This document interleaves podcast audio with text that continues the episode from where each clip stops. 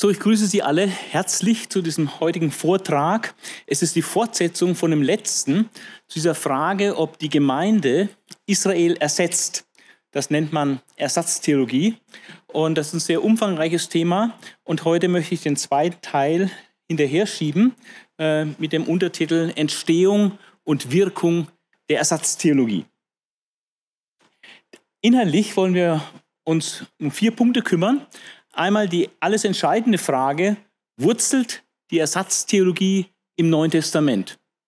Wenn sie es tut, dann sollen wir sie glauben, aber wenn sie es nicht tut, dann ist natürlich große Vorsicht angebracht. Zweitens, Entstehung und Begründung der Ersatztheologie in nachapostolischer Zeit. Das ist die These, dass es wirklich erst in nachapostolischer Zeit, nach Abschluss des Neuen Testaments überhaupt entstanden ist. Drittens dann theologische und praktische Auswirkungen der Ersatztheologie. Die sind immens, wie wir sehen werden. Und viertens dann theologische und historische Argumente gegen die Ersatztheologie. Also das haben wir heute vor und die ersten zwei Punkte werden, die, werden am ausführlichsten behandelt. Zur ersten Frage, wurzelt die Ersatztheologie im Neuen Testament? Da gibt es äh, vier Arten von Be Beweisführungen. Einmal, man führt judenkritische Stellen an, also da, wo das Judentum oder die Juden, das Volk Israel, sehr kritisch und negativ gesehen wird im Neuen Testament. Dann hat man eine ganze Reihe von indirekten Beweisstellen, also keine direkten, sondern indirekte, ähm, aus denen man dann etwas ableitet.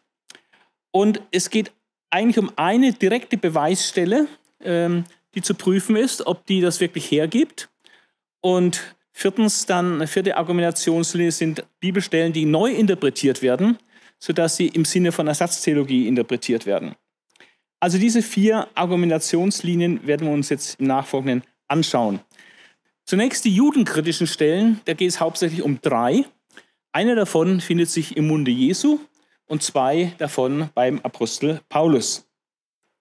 Äh, Jesus äh, hat in seiner Rede in Johannes 8 ähm, spricht er den Juden ab, Kinder Abrahams zu sein.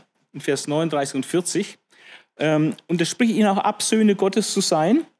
Und er schreibt sie stattdessen, äh, benennt er sie Kinder des Teufels. Und das hört sich natürlich extrem judenkritisch an, aus dem Munde Jesu. Aber man muss hier in Rechnung stellen, äh, wen meint Jesus eigentlich damit? Wer sind die Adressaten? Jesus spricht hier in diesem Text nicht generell über die Juden, sondern er spricht ganz konkret zu seinen jüdischen Gegnern, mit denen er sich auseinandersetzt und die ihm gerade nicht glauben. Außerdem sieht man, dass Jesus in Vers 56 in Kapitel 8 äh, die leibliche Vaterschaft Abrahams auch für diese Juden, die ihm nicht glauben, durchaus anerkennt. Und der Ausdruck Kinder des Teufels äh, muss auch ein bisschen im Gesamtzusammenhang der Bibel gesehen werden. Denn in 1. Johannes 3, Vers 8 bis 10 wird die gesamte Menschheit in zwei Gruppen eingeteilt. Und da wird den Kindern Gottes oder den Gerechten werden die Kinder des Teufels oder die Ungerechten gegenübergestellt. Also ähm, das ist jetzt gar nicht so dramatisch. Äh, es ist einfach in dieser Schwarz-Weiß-Malerei es gibt nur Leute, die auf der Seite Gottes sind oder Leute, die nicht auf der Seite Gottes sind und die werden als Kinder des Teufels beschrieben. Ähm, wir finden auch ähnlich harte Kritik an ungläubigen Juden äh, bei den Propheten. Das ist also überhaupt nicht ungewöhnlich, dass ungläubige Juden sehr stark von Gott und von den Propheten angegangen werden.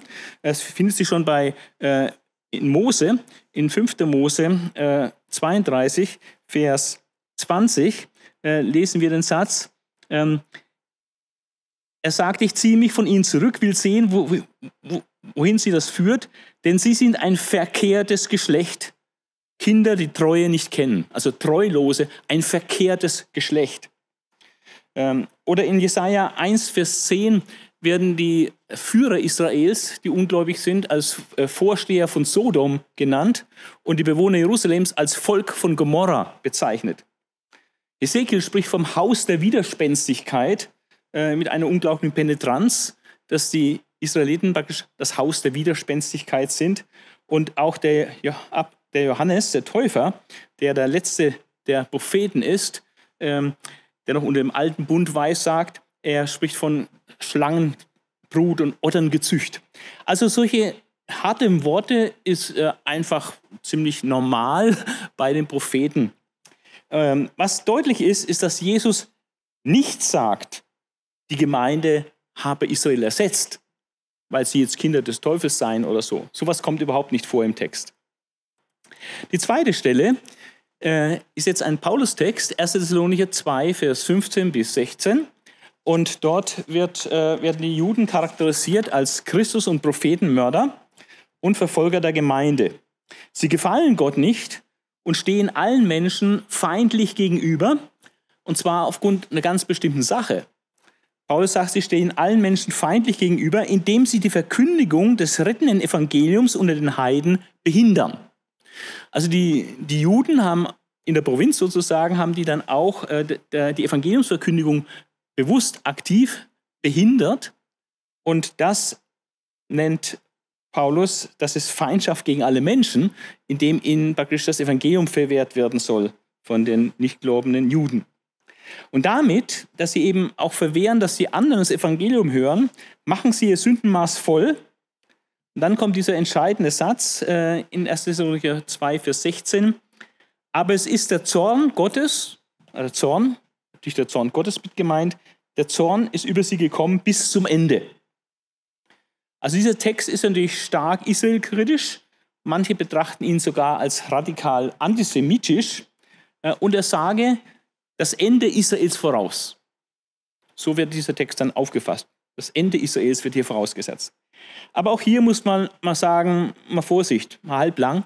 Ähm, der Vorwurf des Antisemitismus gegen Paulus ist eigentlich völlig unhaltbar. Ähm, da muss man nur mal in Römer, 5 ein paar, äh, Römer 9 ein paar Verse lesen, da merkt man, dass man Paulus auf jeden Fall Antisemitismus nicht vorwerfen kann. Das schreibt Paulus, was ich jetzt sage, sage ich vor Christus, mein Gewissen bestätigt es und der Heilige Geist bezeugt mir, dass es die Wahrheit ist. Mein Herz ist von tiefer Traurigkeit erfüllt und es quält mich unablässig, wenn ich an die Angehörigen meines Volkes denke, an meine Brüder und Schwestern, mit denen ich durch die gemeinsame Abstammung verbunden bin. Für sie hätte ich es auf mich genommen, verflucht und für immer von Christus getrennt zu sein. Sie sind ja Israeliten. Ihnen hat Gott das Vorrecht geschenkt, seine Kinder zu sein. Ihnen hat er seine Herrlichkeit gezeigt. Mit ihnen hat er seine Bündnisse geschlossen. Ihnen hat er das Gesetz und die Ordnung des Gottesdienstes gegeben. Ihnen gelten seine Zusagen. Sie sind Nachkommen der von Gott erwählten Väter und aus ihrer Mitte ist auch der Messias seiner menschlichen Herkunft nach hervorgegangen. Also, so redet natürlich kein Antisemit, ja, sondern es ist eine unglaubliche tiefe Liebe von Paulus zu Israel, dass er sogar sagt, wenn es möglich wäre, wünschte ich verdammt zu sein, damit sie nur gerettet sind. Also er hat eine unheimliche Liebe zu Israel Trotzdem muss er die Dinge halt auch benennen, wie sie sind. Die Sprache der Bibel ist oft weniger diplomatisch als die Sprache, wie wir es heute in unseren pluralistischen Gesellschaften gewohnt sind. Äh, auch der Apostel Petrus äh, ist sehr deutlich in seiner Anklage äh, gegenüber den Juden äh, in Kapitel 3, Vers 13 bis 15 in der Apostelgeschichte, äh, sagt er, ähm, Nein, es war der Gott Abrahams, Isaaks und Jakobs, der auf diese Weise seinen Diener Jesus verherrlicht hat. Diesen Jesus habt ihr an Pilatus ausgeliefert. Ihr habt ihn preisgegeben, obwohl Pilatus schon entschieden hatte, ihn freizulassen. Von dem Heiligen und Gerechten habt ihr nichts wissen wollen und stattdessen die Freigabe eines Mörders verlangt. Den Urheber des Lebens aber habt ihr getötet. Das ist der, den Gott aus den Toten auferweckt hat und wir sind davon Zeugen. Also es wird schon ehrlich offen benannt, äh, was äh, die Juden hier auch äh, gesündigt hatten an Jesus, indem sie ihn mitgewirkt haben, dass er gekreuzigt wird. Aber an anderer Stelle sagt er auch, ich weiß, dass ihr das natürlich unwissend getan habt. Und das Ganze musste ja auch so sein. Es war ja Gottes Plan, dass Jesus stirbt. Also die Sprache der Bibel ist oft sehr direkt, sehr klar und manchmal auch sehr scharf. Außerdem schließt sich eine harte Anrede und Liebe zu dem derart Angeredeten überhaupt nicht aus. Ähm, in Amos 3, 1 bis 2 haben wir eine interessante äh, Aussage. Amos 3, 1 bis 2. Hört, was Jahwe über euch sagt, die Israeliten, über das ganze Geschlecht, das ich aus Ägypten herausgeführt habe. Von allen Völkern der Erde habe ich nur euch auserwählt. Deshalb ziehe ich euch zur Rechenschaft für alle eure Vergehen. Also das ist ein wichtiges Prinzip. Wem viel gegeben wird, von dem wird auch viel gefordert. Und weil Gott sich Israel in ganz besonderer Weise zugewandt hat, hat er auch das Recht, und er macht es auch, dass er sie auch in besonderer Weise zur Rechenschaft und zur Verantwortung zieht. Also eine harte Anrede und Liebe zu Israel schließt sich, nicht aus. Auch im Propheten Amos haben wir ganz scharfe Anklagen äh, der Sünden Israels und dann eine herzzerreißende Liebeserklärung Gottes an Israel. Findet sich beides in, in Buch Hosea. Oder in Römer 11, Vers 28 äh, nennt Paulus in einem Atemzug die Israeliten als die Feinde Gottes und gleichzeitig auch die Geliebten Gottes. Ja? Also, das ist, äh, dieser Text ist mit Sicherheit kein Argument, dass die Gemeinde Israel ersetzt habe. Äh, auch die Frage von dieser Aussage, der Zorn Gottes äh, ist über Israel gekommen bis zum Ende. Äh, dieser Satz wird sehr verschieden äh, interpretiert. Ähm, Insgesamt findet man sechs äh, Auslegungsrichtungen dazu. Einmal historisch, ähm, dass der Zorn über sie gekommen ist, deuten manche auf den Zorn der babylonischen Gefangenschaft äh, in der Vergangenheit. Ähm, andere sehen es aber prophetisch auf die Zerstörung Jerusalems 70 nach Christus.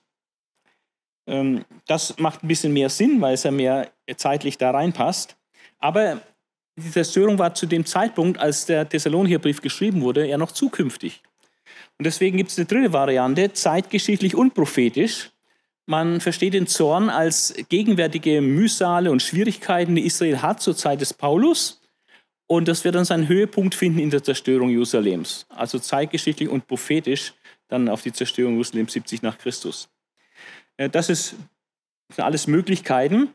Ähm, interessant ist, ähm, die, die Aussage, dass der Zorn Gottes über Israel gekommen ist, wenn man das geistlich versteht. Und zwar als Gottes Strafe der Verhärtung der Herzen eines Großteils der Israeliten. Dass das Gottes Zorn ist, dass er ihre Herzen verhärtet, nachdem sie ihre Herzen auch hart gemacht haben gegen den Messias Jesus. Und das ist ja so eine prophetische Geschichte schon bei Jesaja, äh, dieser Verstockungsauftrag, der noch zur Zeit Jesu im, Gange ist, auch zur Zeit des Paulus noch im Gange ist, dass das Herz der Juden verstockt wird. Und ähm, das, das ist das Gericht, dass sie verstockt werden. Und das geschieht, diese Verstockung bis zum Ende. Macht meines Erachtens äh, sehr guten Sinn hier an dieser Stelle. Andere verstehen es eschatologisch, also endzeitlich, äh, dass dieser Zorn bei der Wiederkunft Jesu dann äh, sie treffen wird oder äh, heilsbezogen, soteriologisch, ähm, in dem Sinne, dass Gottes verheißener ewiger Zorn über die Ungläubigen so gewiss ist, dass die Schrift davon so spricht, als sei das schon vorhanden, als sei schon bereits gekommen. Fazit hier äh, von diesen sechs Deutungen, dass der Zorn Gottes über Israel gekommen ist, ähm, durch John MacArthur zum Beispiel die letzte Option favorisieren ähm, und die Genfer Studienbibel, äh, die vierte Option äh, ist geistlich interpretieren. Aber es finden sich Vertreter für alle sechs äh, Meinungen hier. Ich persönlich finde die vierte eigentlich am überzeugendsten oder auch am, am stärksten. Ähm, wegen, auch wegen der Terminierung bis zum Ende hin, äh, weil die Verhärtung und die Verstockung Israels dann eben aufhört, wenn das Ende kommt und Jesus wiederkommt. Philipper 3, Vers 4 bis 9 ist ein weiterer Text, äh, der judenkritisch ist. Äh, dort listet Paulus eine lange Liste auf, was er als frommer, gesetzestreuer Jude alles für Vorrechte hat, genießt und äh, seine Leistungen als Jude. Und dann sagt er am Ende, dass er das eigentlich alles aus heutiger Sicht, wo er jetzt Christ geworden ist, für Dreck erachtet. Und wiederum ist dann der Vorwurf, äh, dass der Text israelkritisch sei und radikal antisemitisch. Und äh, er würde zeigen, dass Israel für die Christen praktisch irrelevant sei. Aber wiederum muss man sagen, Paulus ist überhaupt kein Antisemit, sondern er selbst versteht sich als frommer Jude. Das hat er mehrfach bezeugt, wo er sich auseinandersetzen muss mit den Juden, wo er vor Gericht gezogen wird und wo er sich rechtfertigt und wo er sich als frommen Juden äh, darstellt, was er auch war. Dann der Kontext, der Zusammenhang der Stelle ist ja polemisch, das heißt, es hat eine bestimmte Absicht, ähm, um zu kritisieren. Und zwar zielt er auf die frommen Juden, die ähm, ihre Werke herausstellen. Und äh, Paulus hat dort im Zusammenhang ja zwei Gegensätze, äh, um die es geht. Einmal Vertrauen auf Fleisch oder eben Vertrauen auf Christus und Gerechtigkeit aus dem Gesetz, dem die Juden nachjagen, und Gerechtigkeit durch den Glauben an Christus, ja, der, Paulus nachjagt. Und, ähm, und das erklärt einfach diese starke Ausdrucksweise, dass er seine Leistung als frommer Jude für Dreck achtet, eben im Vergleich und angesichts der Erkenntnis Jesu Christi. Der Text spricht überhaupt nicht von Israel und der Berufung Israels. Ja? Also alle die drei genannten Texte, wo also kritische Äußerungen sind gegenüber Juden, ähm, keiner von denen belegt oder beweist im entferntesten, dass die Gemeinde Israel ersetzt habe. Äh, die äh, gewichtigste Argumentationslinie sind eigentlich die sogenannten indirekten Beweise, dass die Gemeinde Israel ersetzt habe. Und das sind insgesamt äh, sechs Bibeltexte im Neuen Testament. Ähm, zwei davon im Galaterbrief, ansonsten Apostelgeschichte 1. Korinther, Epheser und Hebräerbrief eine Stelle, äh, die man so versteht, dass sie indirekt aussagen würden, dass die Gemeinde Israel ersetzt habe. Diese Verse müssen wir uns jetzt mal kurz anschauen. In Apostel 15, 1 bis 18, das sogenannte Apostelkonzil, dort wird der Ausdruck Volk, was normalerweise für Israel verwendet wird, also das Volk Gottes, ja, Eigentumsvolk und so weiter, wird der Ausdruck Volk auf die Christen angewendet.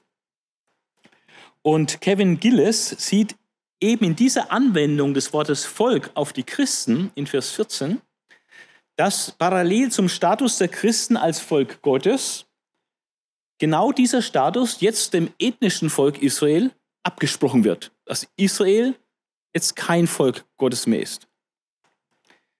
Das steht so nicht da, aber das schließt er indirekt aus der positiven Bezeugung, dass die Christen Volk genannt werden.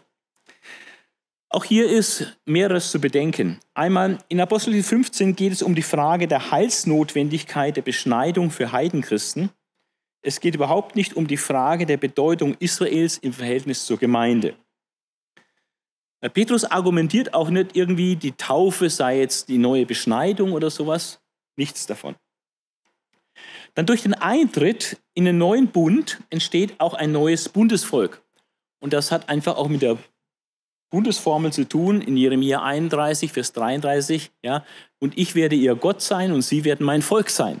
Ja, wenn Bund geschlossen wird, dann wird diejenigen, die das, den Bund mit Gott schließen, werden zum Volk Gottes und Gott wird zum Gott dieses Volkes. Ja. Also ein neuer Bund schafft auch ein neues Heilsvolk. Ja. In Apostelgeschichte 28, Vers 17 und auch Vers 26 bis 27 wird auch Israel weiterhin Volk genannt. Also der Titel wird Israel gar nicht abgesprochen. Es bleibt Gottes Bundesvolk, ähm, so wie es beim Bundesschluss am Sinai gesagt worden ist, in 2. Mose 19, Vers 5 bis 6, dass sie das Eigentums- und Bundesvolk Gottes sind, auch in Jeremia 33, 38. Und sie bleiben das, auch wenn ihr Herz verstockt ist, gegenwärtig. Und sie aufgrund ihres Unglaubens leider noch nicht in den neuen Bund eintreten können oder eingetreten sind. Und wir sehen, dass Jakobus, der dort auf diesem Apostelkonzil argumentiert, ähm, dass er dem Volk Israel den Status als Bundesvolk Gottes gerade nicht aberkennt. Das zeigt sich, dass er eben erwartet, dass die Hütte Davids, sprich das Königreich Davids, wieder aufgerichtet wird in der Zukunft. Das ist die typisch jüdische Hoffnung, die das Volk Israel hat. Und er redet auch von der bleibenden Rolle des Volkes Israel als Verkündiger des Gesetzes Moses und Wahrer des Sabbats, weil sie in der ganzen Welt zerstreut sind und in der Zerstreuung praktisch hier auch Zeuge Gottes sind äh, durch die Einhaltung des Sabbats und dass sie das Gesetz verlesen äh, in den Synagogen. Also es ist eine indirekte Beweisführung, aber der Text selbst spricht gar nicht davon, dass die Gemeinde Israel ersetzt habe. In 1. Korinther 10, Vers 18 wird gesprochen, seht das Israel nach dem Fleisch. Und äh, dieser Satz bezeuge indirekt, so sagen Ausleger, dass die Gemeinde das Israel nach dem Geist sei. Also wenn Israel, das physische Volk Israel, das Israel nach dem Fleisch ist, dann schließen sie daraus, dann muss die Gemeinde das Israel nach dem Geist sein.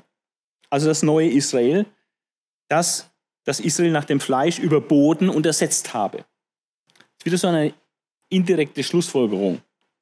Aber beachte hier, das Neue Testament kennt den Ausdruck Israel nach dem Geist nicht. Der kommt im ganzen Neuen Testament nicht vor.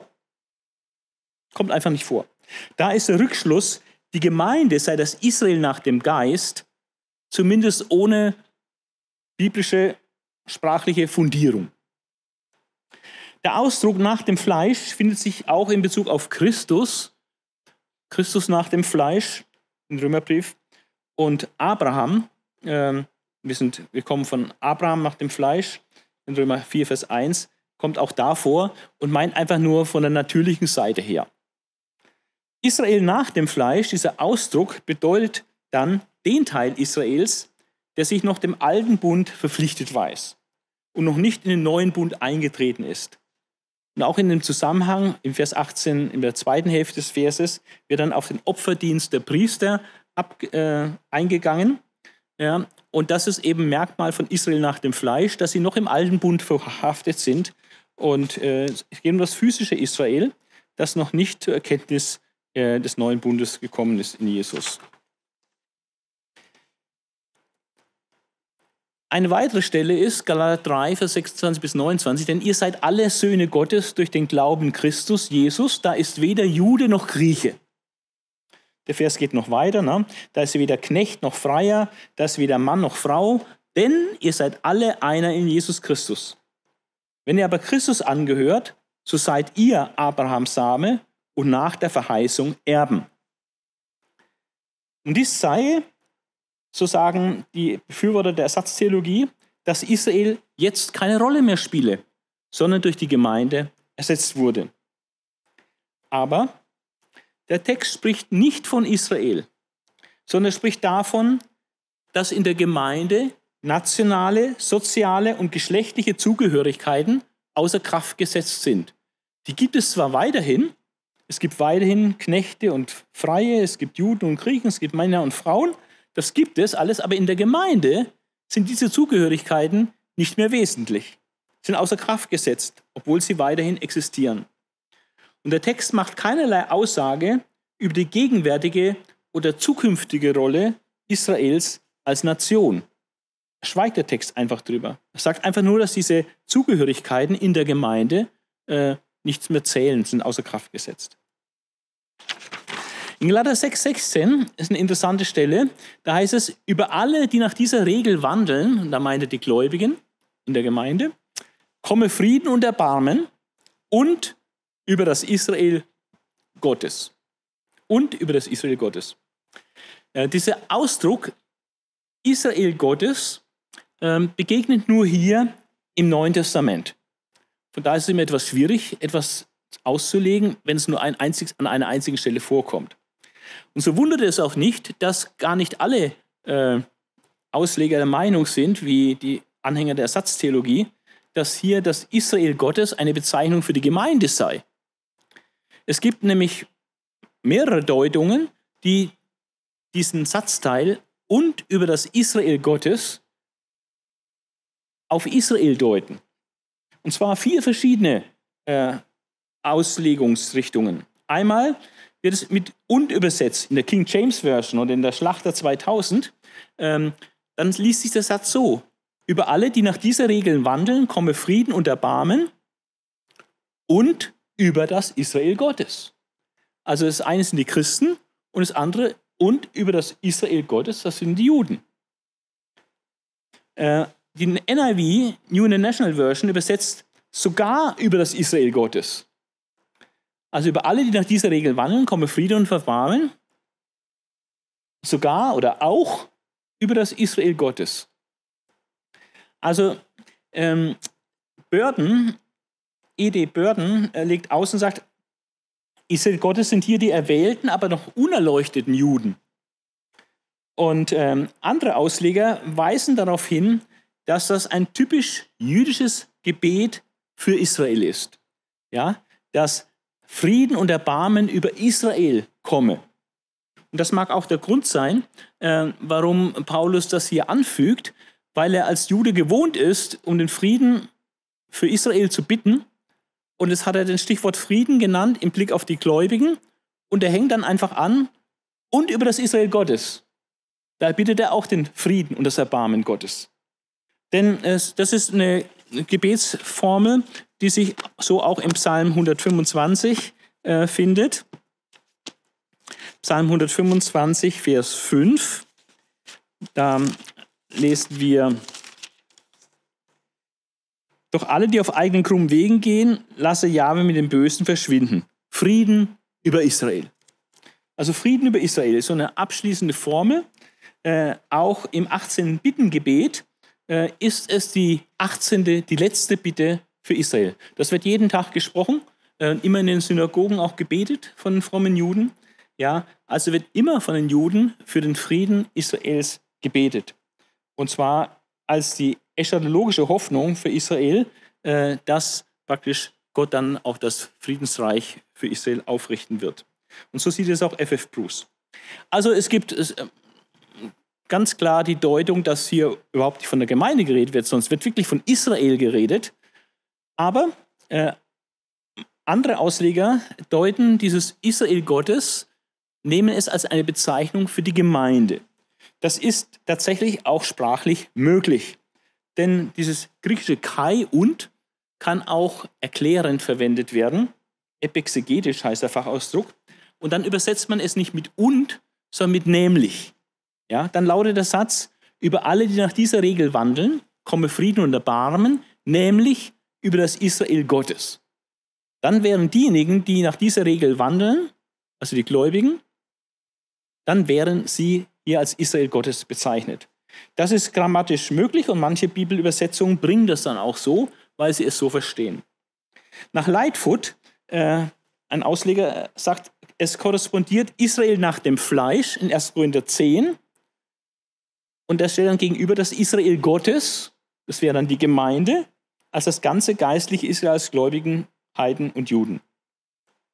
Also das ist die Auslegung von Lightfoot, dass er Israel nach dem Fleisch als Gegenstück zu Israel Gottes, nämlich die Gemeinde, hier versteht.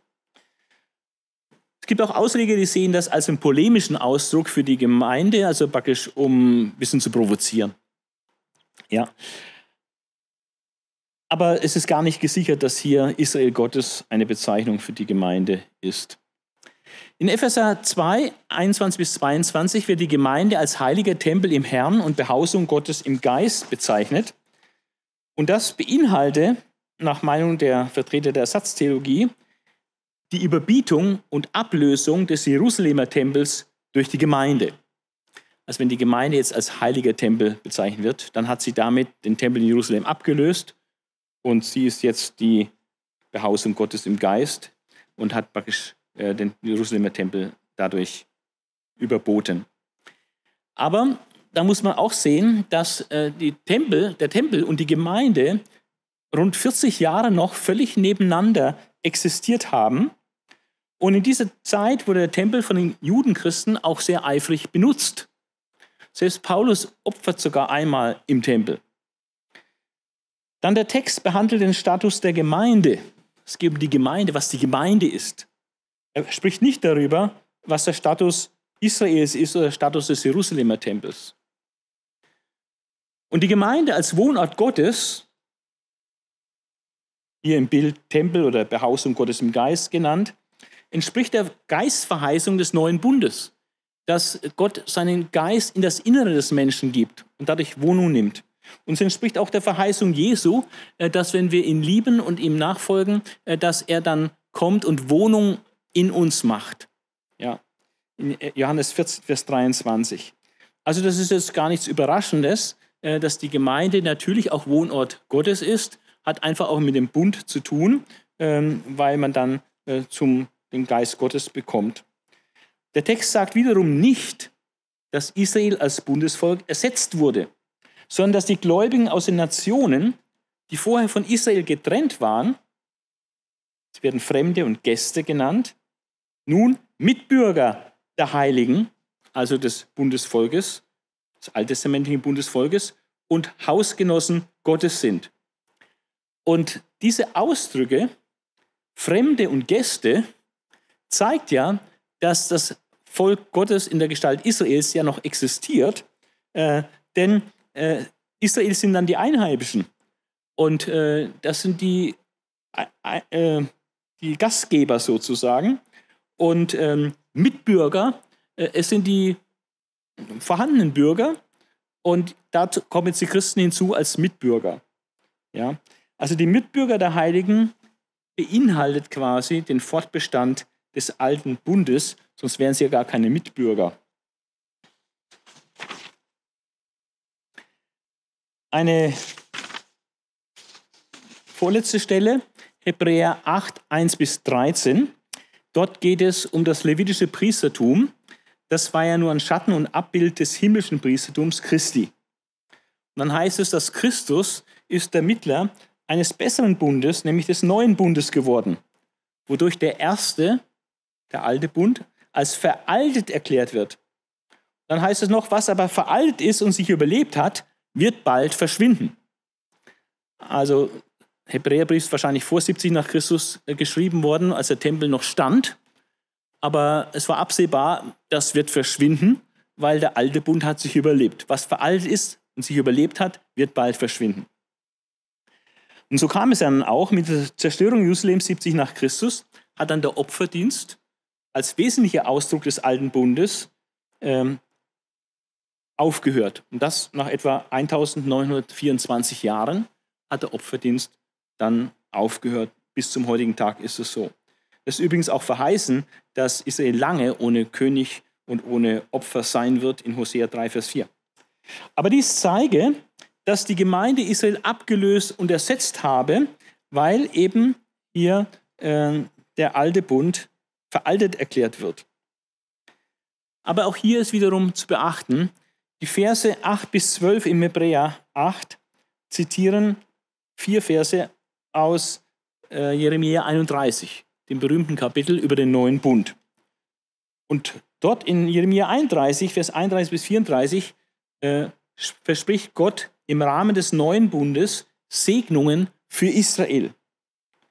Und so wie Gott dort diese Segnung verspricht für Israel, ähm, wird deutlich, dass Gott das auf jeden Fall durchziehen wird. Ja.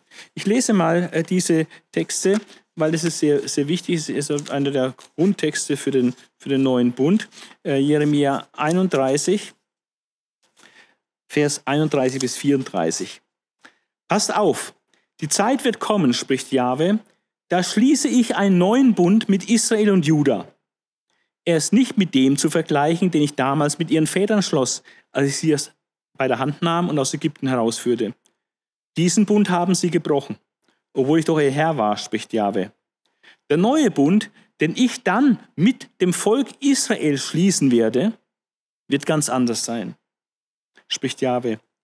Ich schreibe mein Gesetz in ihr Herz, ich lege es tief in sie hinein. So werde ich ihr Gott sein und sie mein Volk. Dann muss keiner mehr den anderen belehren, niemand mehr muss zu seinem Bruder sagen, erkenne doch Jahwe, denn alle werden mich erkennen, vom geringsten bis zum größten, spricht Jahwe. Denn ich werde ihre Schuld vergeben und an ihre Sünde nie mehr denken. Also Gott verheißt das, dass er das auf jeden Fall mit Israel, mit dem Volk Israel tun wird. Und was wir sehen ist, dass nur einzelne Juden bisher da eingetreten sind, diesen neuen Bund, und die Mehrheit verstockt ist. Aber Paulus hat in Römer 11 ja auch verheißen, dass diese Verstockung Israels irgendwann auch zu Ende geht und dann ganz Israel errettet wird, wenn der Erlöser aus Zion kommt, also wenn Christus wiederkommt. Also diese Segnung für Israel ist wesensmäßig bedingungslos. Gott wird diesen Bund auch mit dem Volk Israel schließen, auch wenn die Mehrheit des Volkes im Moment noch blind dafür ist. Und wir sehen auch, dass der Verfasser äh, großen Respekt gegenüber der Geschichte Israels hat. Äh, der Verfasser des Hebräerbriefs, wie wir im gesamten Verlauf des Briefes sehen. Der Text in Hebräer 8 handelt auch nicht vom Status der Nichtjuden, die in den neuen Bund eingetreten sind. Es geht nicht um ihren Status. Anliegen des judenchristlichen Verfassers ist, seine jüdischen Leser zu ermahnen, nicht den gleichen Fehler, nicht den gleichen Fehler zu begehen, wie die Israeliten zur Zeit Moses. Und was war ihr Fehler? Die Israeliten zur Zeit Moses haben Gott nicht vertraut. Und äh, dafür wirbt der Verfasser, äh, dass sie doch Gott vertrauen und nicht ungläubig sind wie damals das Volk in, in der Wüste. Ein Verharren im alten Bund, nachdem der neue durch Jesus jetzt in Kraft getreten ist, oder schlimmer noch, ein Rückfall in den alten Bund, nachdem der neue bereits angenommen wurde, ist also praktisch keine Option. Das ist das Anliegen äh, des Verfassers des Hebräerbriefes. Der springende Punkt ist, dass der Verfasser des Hebräerbriefes nicht über das hinausgeht, was auch Jeremia sagt, nämlich, dass der neue Bund den alten ablöst. Das heißt aber nicht, dass die Gemeinde Israel ablöst oder dass die materiellen Verheißungen an Israel nun in geistlicher Weise in der Gemeinde erfüllt werden. Das steht nicht da. Das sagt der Verfasser auch nicht. Das Aufhören des Opferdienstes und der vorläufige Nichteintritt Israels in den neuen Bund ist ja nicht das Ende der Ehe Israels mit Gott, sondern nur Ausdruck der gegenwärtig mangelnden Intimität mit Gott im Rahmen des Gerichtshandelns Gottes an Israel. Das ist jetzt äh, vielleicht ein etwas schwieriger Satz, ähm, aber das ist ein ganz wichtiger Punkt. Ich will es nochmal wiederholen und dann die, die Stelle lesen in Hosea, auf die sich das bezieht. Also nochmal, das Aufhören des Opferdienstes und der vorläufige Nichteintritt Israels in den neuen Bund ist nicht das Ende der Ehe Israels mit Gott, sondern es ist nur Ausdruck der gegenwärtig mangelnden Intimität mit Gott im Rahmen des Gerichtshandelns Gottes an Israel. Und das hat Hosea in seiner Biografie vorgelebt. Also erst musste eine Prostituierte heiraten und äh, die hat ihn dann wieder verlassen. Und dann musste diese Frau, die fremdgegangen ist und ihn verlassen hat, ähm, erneut heiraten. Aber dann heißt es, du zahlst für sie, du kaufst sie zurück, kaufst sie zurück. Und sie soll es deine Frau sein über lange Zeit, aber du wirst keinen Geschlechtsverkehr mit ihr haben. Ja? Ähm, und das Ganze dient als Zeichen und Symbol dafür, dass auch Israel in der Zukunft ähm, nicht diese Nähe zu Gott hat, obwohl sie die Ehefrau ist. So wie diese Gomer äh, Nähe hatte zu Hosea, wieder in seinem Haus wohnte, aber die Ehe wurde nicht wirklich vollzogen, äh, sondern sie war nur da. Und es musste eine Zeit sein, wo diese mangelnde Intimität dargestellt wird. Und dann heißt es, Israel wird lange ähm, ohne König sein, ohne davidischen König und lange äh, ohne Opfer und hohen Priester sein. Und so kam es dann auch. Und das bezieht sich nicht nur auf die babylonische Gefangenschaft, sondern es bezieht sich gerade auf die jetzige Zeit, wo seit 2000 Jahren, über 2000 Jahren kein äh, König ist in Israel und auch äh, kein Opfer gebracht wird. Das hat Gott verheißen. Aber das heißt nicht, dass die Ehe aufgehoben wäre zwischen Gott und dem ungläubigen Volk Israel. 1. Petrus 2, 4 bis 10 ist noch eine letzte Stelle, die jetzt in dem Zusammenhang herangezogen wird. Dort werden Heidenchristen als lebendige Steine, heilige Priesterschaft, auserwähltes Geschlecht, königliche Priesterschaft, heiliges Volk bezeichnet. Früher, die früher nicht sein Volk, jetzt aber Gottes Volk seid. Ja. Und ähm, Wayne Grudem resümiert diesen Text mit einer rhetorischen Frage und sagt, was würde noch gebraucht werden, um mit Sicherheit auszudrücken, dass die Kirche nun das wahre Israel geworden ist? Oder P.H. David sagt, ähm, nach P.H. David sehen sich Heidenchristen im Rückblick nicht als Abtrünnige, sondern als Fremde und ihre Gegenwart nicht als Volk Gottes neben Israel, sondern als das alleinige Volk Gottes. So deutet er diese, diesen Text. Aber auch hier Vorsicht. Ähm, sicher, die Übertragung dieser Ehrentitel ist beeindruckend und äh, sind alles Ehrentitel, die Israel innehatte und die jetzt den Gläubigen zugesagt werden. Allerdings muss man sagen, äh, unter diesen Gläubigen sind auch sehr viele Judenchristen, weil Petrus ja der Apostel für die Juden war. Und deswegen schreibt er auch an vorwiegend judenchristliche Gemeinden. In Hosea 1, 9 bis 2, Vers 1 wird Israel wegen seines Unglaubens zu nicht mein Volk degradiert. Das heißt, diese Aussage, früher nicht ein Volk, aber jetzt Gottes Volk, das ist eine Anspielung auf Hosea, diese Prophetie in Hosea 1. Ähm, diese Prophetie bezieht sich zunächst mal auf Israel. Israel war eine Zeit lang nicht sein Volk und wird wieder zu seinem Volk. Die Rücknahme der Degradierung gilt daher Juden und Heiden gleichermaßen. Wir sehen das, äh, dass Petrus es hier wohl auf Juden anwendet, äh, wie es auch im Kontext von Hosea 1 und 2 äh, vorliegt, dass es auf, sich auf Juden bezieht. Dort, wo zu ihnen gesagt wurde, ihr seid nicht mein Volk, würde ich wieder sagen, ihr seid mein Volk. Also Juden werden praktisch zurückgeholt. Und Paulus wendet es in Römer 9, Vers 24 bis 26 auf die Heiden an. Also für die Heiden gilt das auch. Die waren nicht Gottes Volk und werden plötzlich zu Gottes Volk. Aber die Juden waren auch eine Zeit lang praktisch verstoßen von Gott, nicht Gottes Volk, aber nicht dauerhaft verstoßen. Sie werden wieder zurückgeholt und werden wieder sein Volk. Buße und Vergebung ähm, sind immer die Grundlage, äh, was den Wechsel von nicht mein Volk zu mein Volk ermöglicht. Und das gilt besonders auch für Israel. Und äh, so besteht auch für das ungläubige Israel die berechtigte Hoffnung, dass es durch Umkehr äh, wieder all die Segnungen äh, bekommt, die Gott ihnen zugedacht hat, äh, wie sie verheißen sind.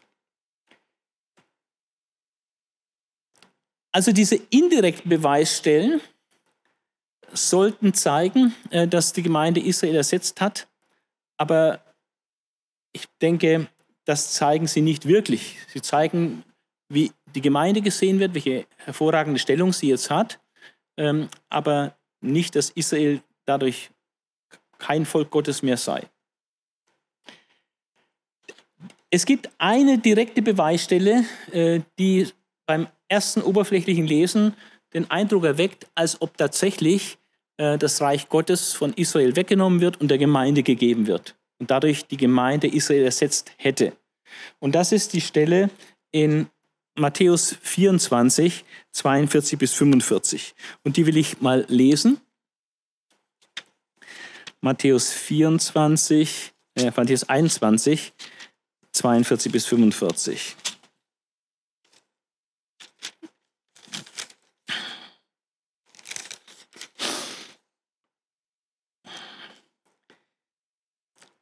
Es ist das Gleichnis von den bösen Weingärtnern.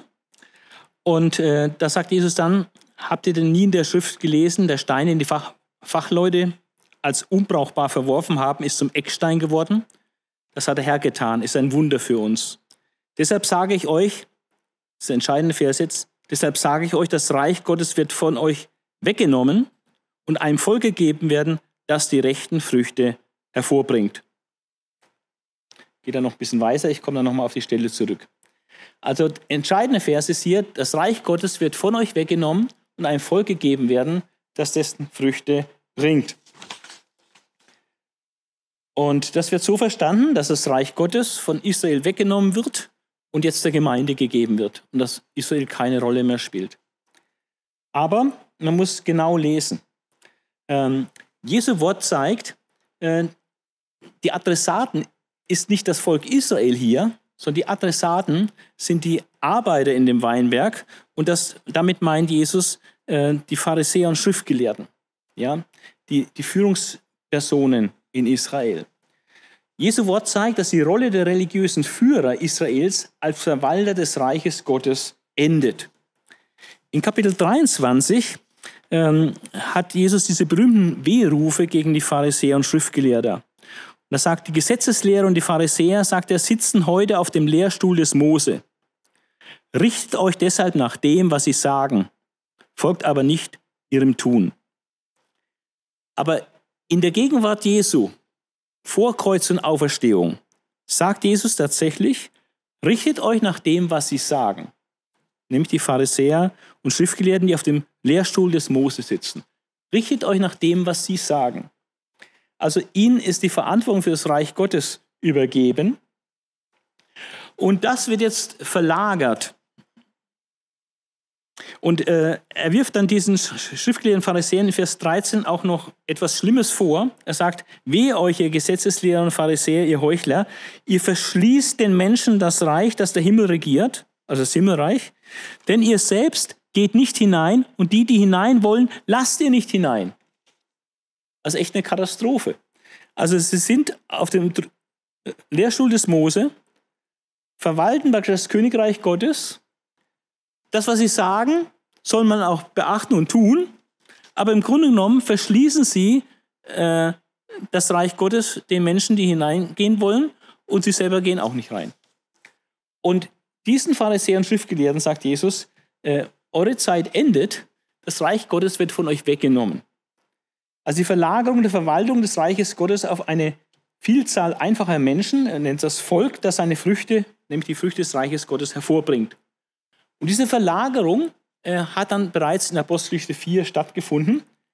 Dort sind nicht mehr die Schriftgelehrten und Pharisäer diejenigen, die praktisch sagen, Dinge im Blick auf das Reich Gottes sagen, was zu beachten ist, sondern es sind die Apostel, äh, die das Evangelium verkündigen.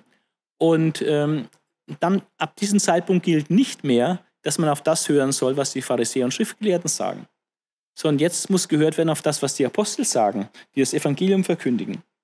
Und wir haben hier einen äh, scharfen Gegensatz.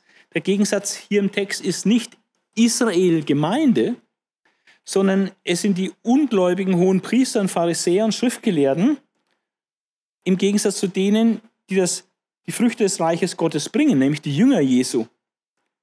Und ähm, der Gegensatz in Vers 46 in Matthäus 21 heißt auch noch, als die hohen Priester und die Pharisäer das hörten, war ihnen klar, dass er sie mit diesen Gleichnissen gemeint hatte. Also die haben genau gemerkt, dass sie gemeint sind. Ihnen wird das Königreich weggenommen. Daraufhin hätten sie Jesus am liebsten festgenommen, aber sie fürchten das Volk, denn das hielt Jesus für einen Propheten. Also die Pharisäer und Schriftgelehrten sind nicht nur im Gegensatz zu den Jüngern, sie stehen auch im Gegensatz zu dem Volk. Das Volk hat Jesus hochgeachtet als einen Propheten, aber sie wollen Jesus töten. Und äh, sie bringen keine Frucht, aber die Jünger werden dann Frucht bringen. Also, das sind die Gegensätze. Und eine Umkehr des ungläubigen Israels ist sowieso stets möglich. Wir sehen ganz klar eine Verlagerung der geistlichen Autorität von Moses hin zu dem Messias. Und das machen auch die Schriftzitate klar, die im Umfeld dieses Satzes stehen. Es werden drei alttestamentliche Zitate erwähnt, ähm, nämlich der Stein, den die Bauleute verworfen haben, das ist Jesus, der Stein, der verworfen ist. Jesus ist auch der Stolperstein für Israel, sodass viele fallen und zerbrochen werden. Jesaja 8, Vers 14 bis 15. Und Jesus ist der Stein, der zuletzt die Weltreiche zermalmt.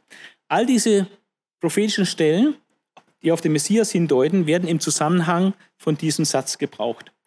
Also die Verlagerung weg von der Autorität des Moses, für die die Pharisäer und Schriftgelehrten stehen, hin zur Autorität durch den Messias, für die dann die Jünger stehen.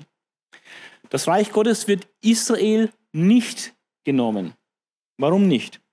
Die Mehrheit der Gemeinde sowieso zunächst Juden. Es bleibt alles innerjüdisch zunächst. Die Heidenchristen sind dann in diesen Ölbaum eingepfropft. Die kommen hinzu zu den Juden. Nur die ungläubigen Juden sind ausgebrochen. Und schließlich werden alle ungläubigen Juden, die zum Glauben kommen, auch wieder eingepfropft. Es bleibt also bei den Juden im Grunde genommen. Aber man könnte argumentieren, selbst wenn Israel das Reich Gottes tatsächlich entzogen worden wäre, was der Text meines Erachtens hier nicht sagt, er sagt, das Reich Gottes, die Verwaltungsreich des Gottes wird den Pharisäern entzogen. Aber selbst wenn es so wäre, dass Israel das Reich Gottes entzogen worden wäre, könnte dieser zeitlich begrenzt sein. Für, eine, für die Zeit ihrer Verstockung zum Beispiel. Und nicht dauerhaft. Also diese Hauptbelegstelle äh, gibt es die Ersatztheologie auch nicht her. Und dann gibt es noch zwei Bibelstellen, die neu interpretiert werden, also ganz anders, wie sie immer gelesen worden sind, um Ersatztheologie äh, zu legitimieren. Das eine ist die Apostelgeschichte 1 Stelle ähm, und das andere ist die Römer 11 Stelle. In der Apostelgeschichte 1 geht es um die Aufrichtung des Königreiches, ähm, nachdem die Jünger fragen, kurz vor der Himmelfahrt Jesu, Herr, richtest du zu dieser Zeit dem Israel das Königreich auf? Wirst du die Erwartungen, die wir durch die Propheten haben, jetzt in dieser Zeit um, umsetzen und erfüllen? Und Jesus sagt dann, es ist nicht eure Sache, Zeit und Stunden zu wissen, die der Vater sich in seiner Vollmacht vorbehalten hat, ähm, aber ihr sollt praktisch die Weltmission betreiben. Und jetzt gibt es die Auslegung, äh, Wolfgang Schnabel zum Beispiel, legt die Antwort Jesu auf die Frage der Jünger so aus, dass die Aufrichtung des Königreiches für Israel in der Weltmission erfüllt werde. Also das sei die Aufrichtung des Königreichs für Israel, dass die Welt missioniert wird. Das ist eine Neuinterpretation dieser Stelle, äh, die es so ursprünglich nicht gab. Hier ist zu beachten, dass diese Neuinterpretation dem offensichtlichen Sinn der Stelle in Apostel 1 total widerspricht. Im Gegenteil, Jesus bestätigt ausdrücklich die jüdische Erwartung, dass dem Israel das Reich Gottes wiederhergestellt wird. Und er verlegt das in die Zukunft äh, und äh, sagt, es wird kommen, aber es ist nicht eure Sache zu wissen, wann. Ja, Vers 7. Der Vater hat die Zeiten und Fristen dafür selbst bestimmt, wann dem Israel das Reich Gottes wiederhergestellt wird. Ihr müsst das aber nicht wissen. Also in der Sache gibt er ihnen völlig recht, das ist eine berechtigte Erwartung, aber er sagt, es ist nicht eure Sache, die Zeit zu wissen, die der Vater sich da vorbehalten hat. Und die Weltmission ist eben nicht identisch mit der Aufrichtung des Königreiches. Da gibt es gravierende Unterschiede, nämlich fünf. Ähm, wir haben, die Weltmission ist Aufgabe der Jünger. Sie basiert darauf, dass der Heilige Geist gesendet wird und zielt primär auf die Völkerwelt und die Weltmission ist etwas, was jetzt geschieht. Die Aufrichtung des Königreiches ist Aufgabe Gottes. Das wird er in seiner Souveränität herbeiführen. Äh, es basiert auf der Sendung seines Sohnes. Es wird geschehen, nachdem er seinen Sohn Jesus auf die Erde zurückgeschickt hat. Und die Zielsetzung der Aufrichtung des Königreiches ist primär Israel. Und äh, eben das Ganze ist noch zukünftig. Und ähm, es entspricht auch dem Doppelauftrag des Messias nach Jesaja 42, 49, dass er einen doppelten Auftrag hat. Einen Auftrag für die Heiden, Licht der Heiden zu sein, und Jesus, der Messias auch gesetzt zum Bund des Volkes Israel. Und das Licht der Heiden, das vollzieht sich in der Weltmission. Und der Bund für Israel ist die Aufrichtung des Königreichs, wenn der Messias Jesus wiederkommt. Also das zu identifizieren, sagen, das wäre das Gleiche, das ist, ähm, ich habe es eigentlich vorher mit Umdeutung des Wortes Gottes genannt hier. Also ich kann den äh, Wolfgang Schnabel nicht verstehen hier. Ich kenne ihn persönlich, schätze ihn, ein hervorragender Theologe, aber in seiner Israel-Lehre, ähm, da äh, kann ich ihm nicht folgen. Der nächste Stelle ist Römer 11, 25 bis 26. Ähm, da geht es um die, lese ich auch die Stelle, Römer 11, dass wir die Stellen haben, 25 bis 26. Und damit ihr euch nichts auf eure Klugheit einbildet und falsche Schlüsse daraus zieht, will ich euch das folgende Geheimnis bekannt machen. Ein Teil von Israel hat sich verhärtet. Aber das gilt nur so lange, bis die volle Zahl von Menschen aus den anderen Völkern zum Glauben gekommen ist. Dann wird Israel als Ganzes gerettet werden, wie es in der Schrift heißt, aus Sion wird der Retter kommen, der alle Gottlosigkeit von Jakobs Nachkommen entfernt.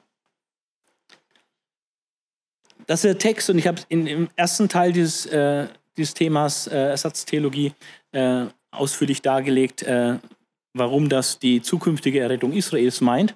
Aber manche Vertreter der Ersatztheologie verstehen diesen Text jetzt neu und anders.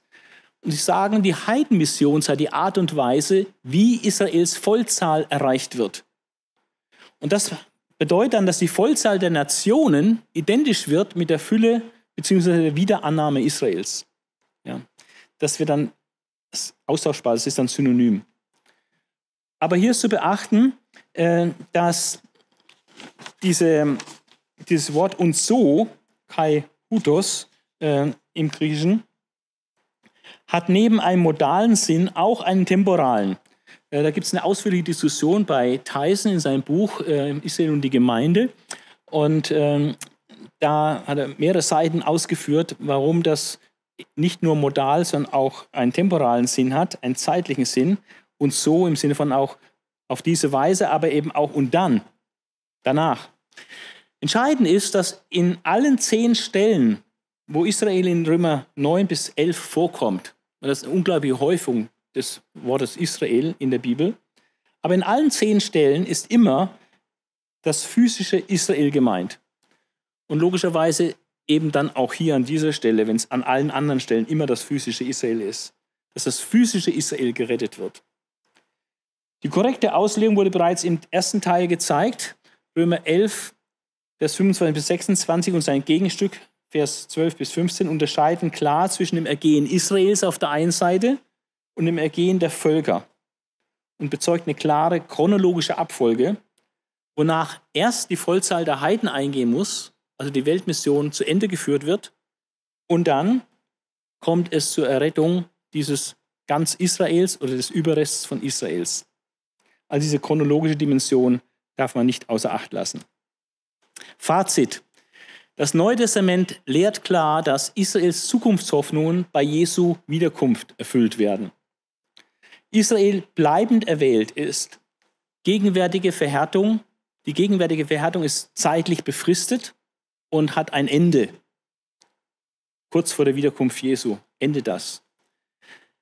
Die Bekehrung ganz Israels geschieht nicht auf dem Wege der Weltmission, sondern im Kontext der Wiederkunft Jesu, im Zusammenhang der Totenauferstehung und der Aufrichtung des Reiches nach Römer 11.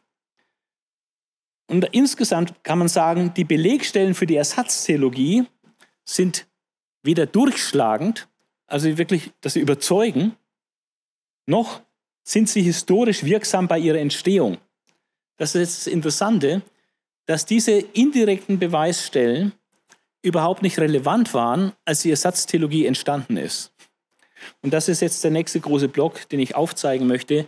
Wie ist denn die Ersatztheologie entstanden, wenn es nicht eine deutliche Lehre des Neuen Testaments ist, sondern nur aus Belegstellen indirekt abgeleitet wird oder auch Missverständnissen von, von Bibelstellen abgeleitet wird. Deswegen der nächste große Punkt jetzt Entstehung und Begründung der Ersatztheologie in nachapostolischer Zeit. Äh, es gibt ähm, enorme Umwälzungen in den Jahren 66 bis 135 nach Christus und danach ist die Ersatztheologie entstanden. Ähm, 100, das erste ist, ähm, dann ein zweiter Unterpunkt Ersatztheologie in frühchristlichen Schriften und der dritte Unterpunkt Ersatztheologie bei Hauptgestaltern christlichen Denkens und christlicher Praxis. Also wir schauen uns die Umwälzungen an und dann, wie sich das dann in der Kirchengeschichte entwickelt hat, diese Lehre von der Ersatztheologie. Die Umwälzungen waren folgende. Der jüdische Krieg 60 bis 70 nach Christus endete ja mit der Zerstörung Jerusalems und des Tempels. Das hatte einen enormen Bedeutungsverlust des jüdischen Christentums, weil das, die Jerusalemer Gemeinde ins Exil ging und so nicht mehr verfügbar war und zentral war. Und die ganzen jüdischen Religionsgruppen, äh, die haben auch einen enormen Bedeutungsverlust äh, nach dem jüdischen Krieg erfahren. Dann der Bar Kochba Aufstand 132 bis 135 nach Christus hat dann dazu geführt, dass das rabbinische Judentum zur Norm wurde äh, in der jüdischen Theologie. Es war praktisch ein Siegeszug des rabbinischen Judentums. Das wurde zur Norm des jüdischen Glaubens und zwar auf Kosten der jüdischen Apokalyptik, das heißt der Erwartung äh, das, auf das baldige Kommen des Messias. Weiter ist eine Umwälzung, eine enorme Entwicklung, dass das Christentum, was ja praktisch aus dem Judentum heraus entstanden ist, hat ja ganz jüdische Wurzeln. Das Christentum hat sich dann in dieser Phase, vor allem nach dem jüdischen Krieg und danach, immer mehr an die griechisch-römische Kultur angenähert und gleichzeitig sie immer mehr von den jüdischen Wurzeln entfernt. Das war eine ganz wesentliche Entwicklung, die auch äh, befördert hat, äh, dass die Ersatztheologie entstehen konnte.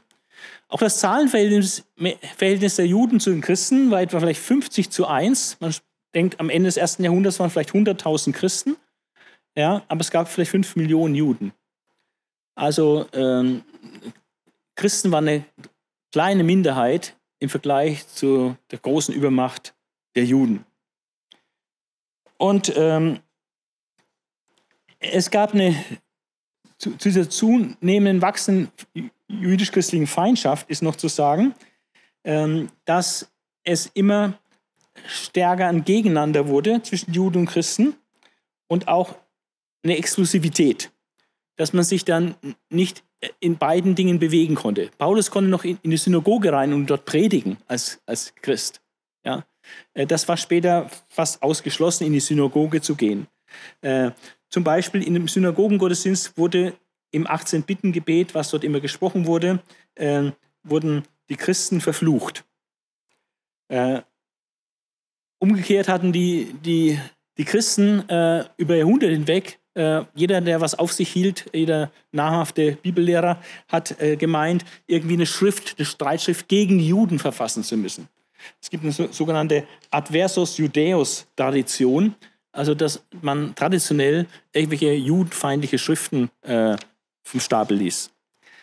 Also diese wachsende jüdische Feindschaft, gleichzeitig Annäherung an griechisch-römische Kultur, Entfernung von den jüdischen Wurzeln. Und die Hauptstreitpunkte bezüglich des Alten Testaments zwischen Juden und Christen gab es zwei zentrale Streitpunkte. Ähm, in einen hatten die Juden recht, im anderen hatten die Christen recht. Ähm, die, die Christen hatten damit recht, dass sie glaubten, dass Jesus der im Alten Testament verheißene Messias ist.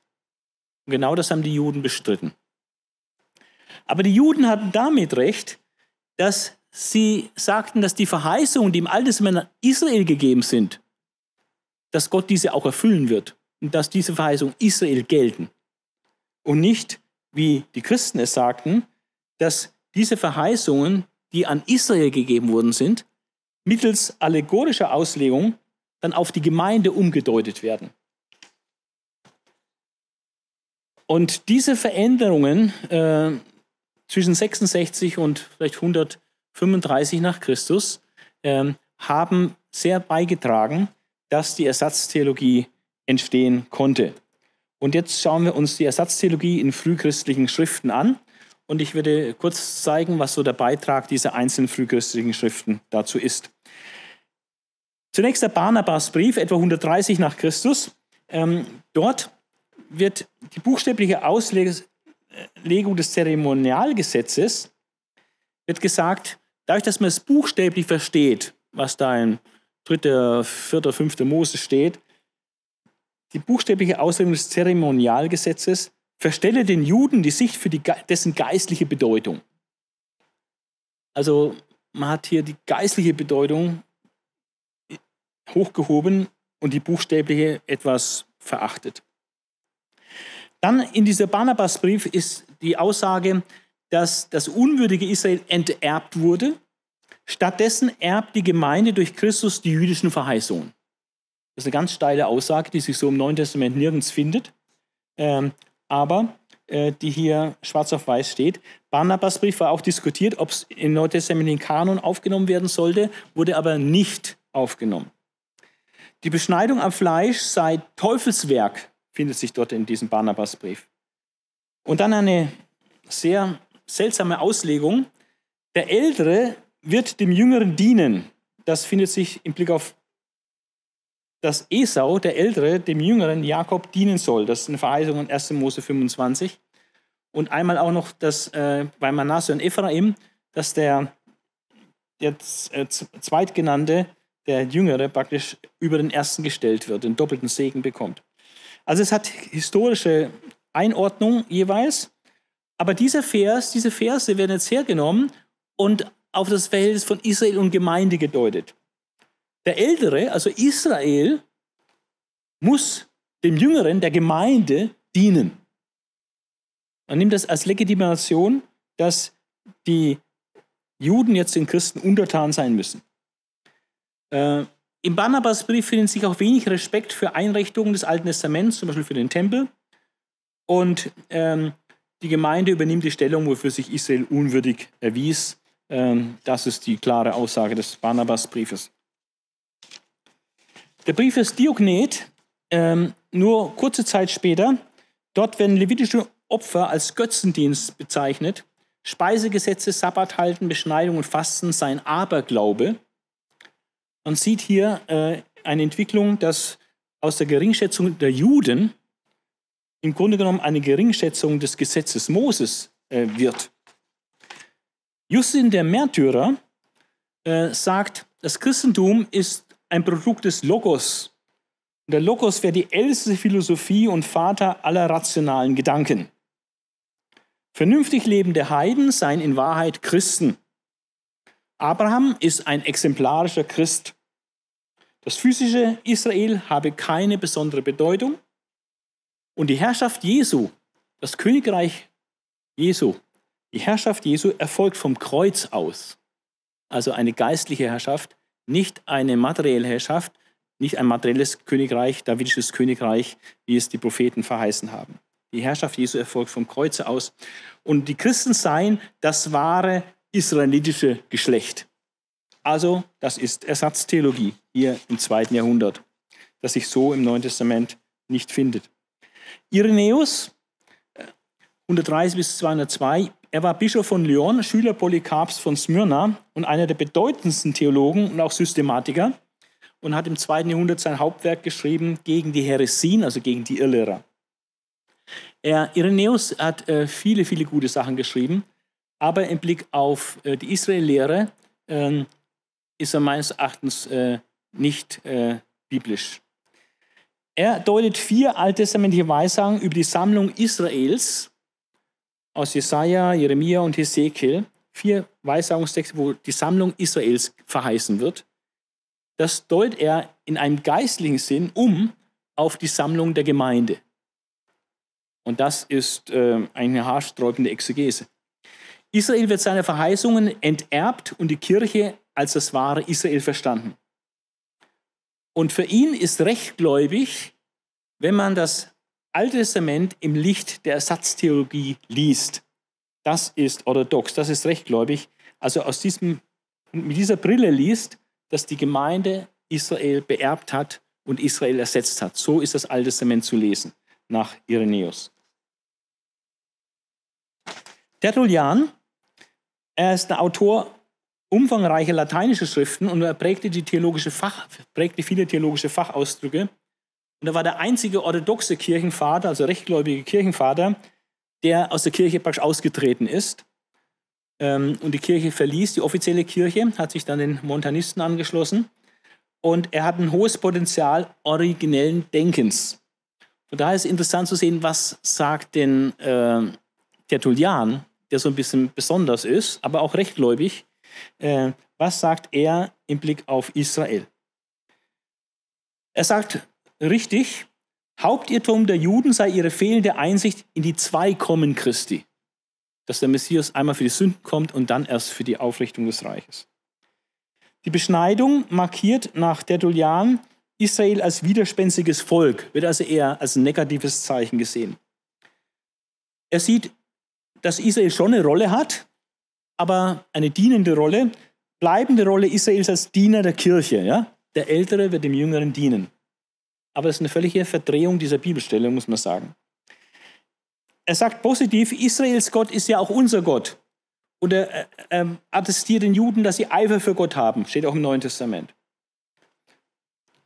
Und er sieht eine enge Verbindung zwischen unserer Hoffnung und der übrig gebliebenen Erwartung der Juden. Nämlich Rückkehr zu einer, dadurch haben wir eine Rückkehr bei Tertullian zu einer etwas mehr paulinischen Sicht der Zukunft Israels, dass da noch Erwartungen der Juden sind, die noch erfüllt werden. Origenes, äh, das ist jetzt noch ein, ein Leuchtturm in dieser Hinsicht, äh, was Ersatztheologie betrifft. Er war Leiter der Katechetenschule in Alexandria und der Nachfolger Cyprians an dieser Stelle. Und er förderte die theoretische Basis der Ersatztheologie, indem er die Ersatztheologie in der Bibelauslegung fundiert, anhand seines dreifachen Schriftsinns. Die Bibel hätte nach ihm einen dreifachen Sinn, einen fleischlichen Sinn, einen psychischen Sinn, also psychologisch, und einen geistlichen Sinn. Aber die Hauptscheidungslinie sind eigentlich der buchstäbliche Sinn auf der einen Seite und der tiefere geistliche Sinn einer Bibelstelle auf der anderen Seite. Und der buchstäbliche Sinn der Bibelstelle wird eher äh, ja, etwas abgewertet. Und entscheidend wichtig ist dann der geistliche Sinn einer Bibelstelle. Und diese allegorische Auslegung als Mittel, den geistlichen Sinn einer Schriftstelle zu erheben, äh, erfordert dann, dass die Bibel, das Alte Testament allegorisch auszulegen ist. Denn nur über die allegorische Auslegung kommen wir an den geistlichen, tieferen Sinn der Stellen. Das haben die Griechen äh, auch gemacht, um ihre Mythologien zu interpretieren für rationale Leute und haben mittels allegorischer Auslegung diesen Mythologien dann einen Sinn abgenommen. Äh, auch Philo hat äh, zur allegorischen Auslegung Zuflucht genommen, um das Alte Testament etwas äh, angenehmer zu machen äh, für das äh, Denken der Philosophen, der griechischen Philosophen. Origenes verstand sich auch als Kämpfer, Bekämpfer des Irrlehrers Markion. Ähm, Markion hat das gesamte Alte Testament verworfen, weil er sagt, wenn ich das wörtlich nehme, was da steht, das ist so, so unsinnig und so haarsträubend, äh, wie da Gott dargestellt wird und so. Äh, er hat das ganze Alte Testament verworfen. Aber auf, verworfen aufgrund der Basis eines buchstäblichen Sinns. Und weil Origenes diesen buchstäblichen Sinn auch abwertet, ja, ähm, sagt er, seht ihr, wo man hinkommt? Ja, wenn man das buchstäblich nimmt, dann landet man bei Markion, ja, dann am Schluss das ganze Alte Testament verwirft. Wir müssen das Alte Testament geistlich interpretieren, ja, dann brauchen wir es nicht verwerfen. Die allegorische Methode war dann ein Türöffner für kulturelle Vorurteile.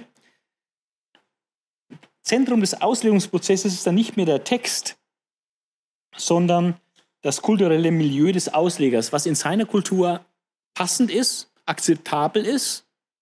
So, das kann man dann verstehen. Was nicht akzeptabel ist, muss wegerklärt werden und geistlich interpretiert werden. Man muss auch wissen, dass zur Zeit von Origenes die Judenverachtung bereits der Normalfall war. Ähm, das physische Israel war nur Typus für die Gemeinde und das wahre Israel sei schon immer die Kirche gewesen. Origenes hat ein Kirchenkonzept, das der Geschichte, den tatsächlichen geschichtlichen Ereignissen, äh, einen untergeordneten Charakter verleiht. Ähm, er nennt Israel die Ex-Frau Jahwes. Und die Zerstörung Jerusalems ist der Scheidebrief. Israel wählte Barabbas, den Teufel, anstatt den Mann Christus. Verständige Heiden, zum Beispiel die kananäische Frau, ähm, die von Jesus gelobt wird für ihren Glauben, äh, sie betrachtet er die verständigen Heiden als die verlorenen Schafe des Hauses Israels. Wobei der Begriff verlorene Schafe des Hauses Israels sich natürlich auf das physische Israel bezieht. Alttestamentliche Verheißungen gelten nicht dem physischen Israel, sondern dem geistlichen Israel, welches die Gemeinde ist. Christen sollten die Schrift nicht wörtlich verstehen wie die Juden oder wie der Irrlehrer Markion. Das ethnische Israel sei unwürdiger Gegenstand christlicher Theologie. Also als christlicher Theologe sollte man sich überhaupt nicht mit dem Volk Israel beschäftigen als ethnische Größe. Äh, das ist eine sehr radikale, negative Sicht von Israel bei Origenes. Und Origenes hatte einen riesigen Einfluss gehabt. Die Ersatztheologie bei Hauptgestaltern christlichen Denkens und christlicher Praxis. Ambrosius von Mailand er war römischer Politiker und ist dann als Politiker Bischof von Mailand geworden. Einer der vier lateinischen Kirchenlehrer der Spätantike. Und, und er war der geistliche Mentor des berühmten Kirchenvaters Augustin, der die katholische Lehre etwa 1000 Jahre lang intensiv geprägt hatte. Und als Mentor von Augustin hat er im Grunde genommen seine Hauptbedeutung. Ähm, deswegen ist wichtig zu sehen, was hat Ambrosius gelehrt, der Mentor von Augustin, was hat er zum Thema Israel gelehrt. Er hat ähm, Jeremia 13, Vers 23 auf den Geist der Juden angewendet. Dort heißt es, kann ein Leopard seine Flecken ändern? Nein, kann er nicht. Ja? Das ist die Stelle dort.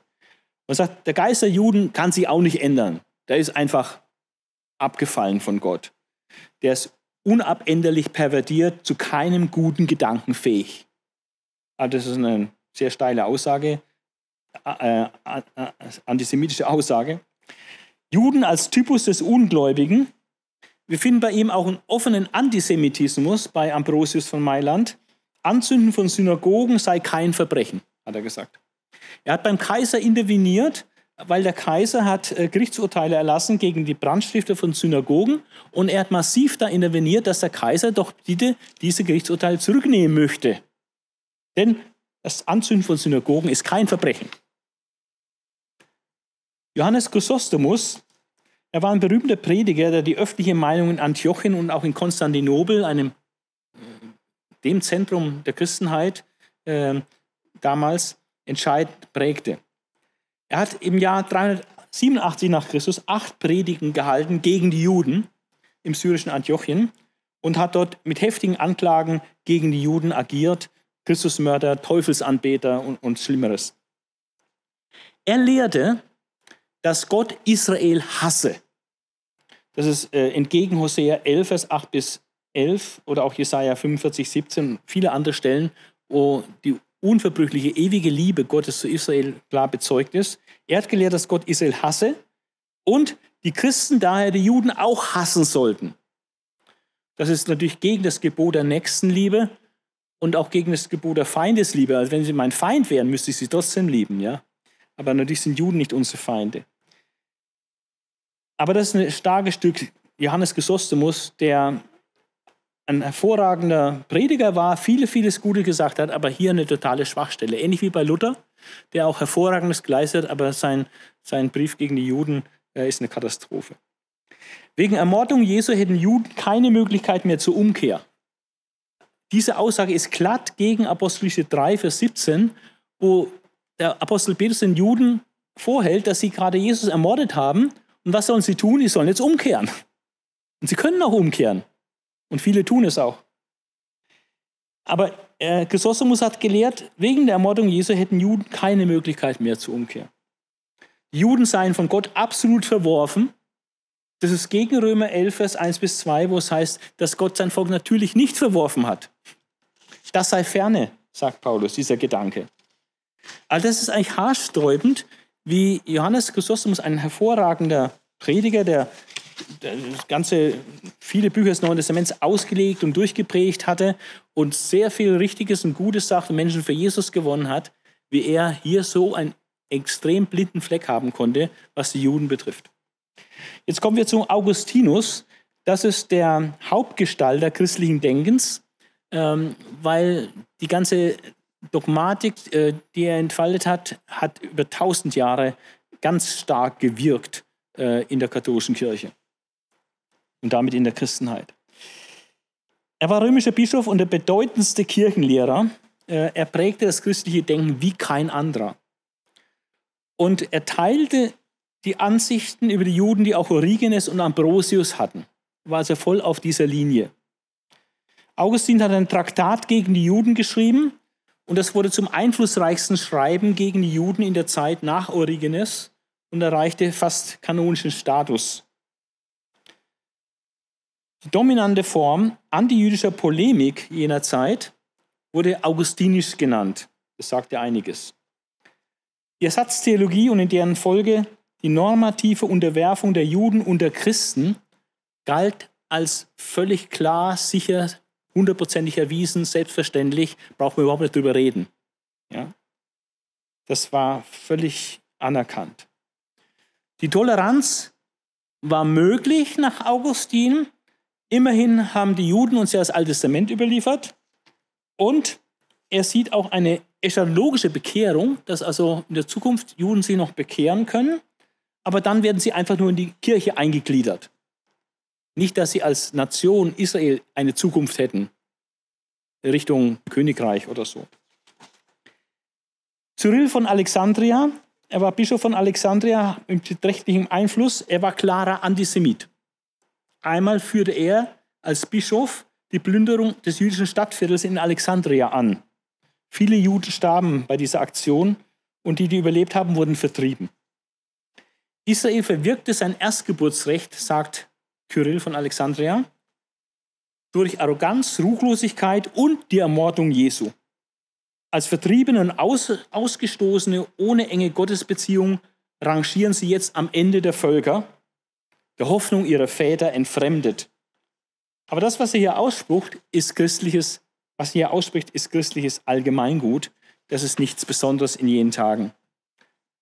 Abschließend sei noch Papst Gregor Erste genannt. Er war bekannt als Papst Gregor der Große.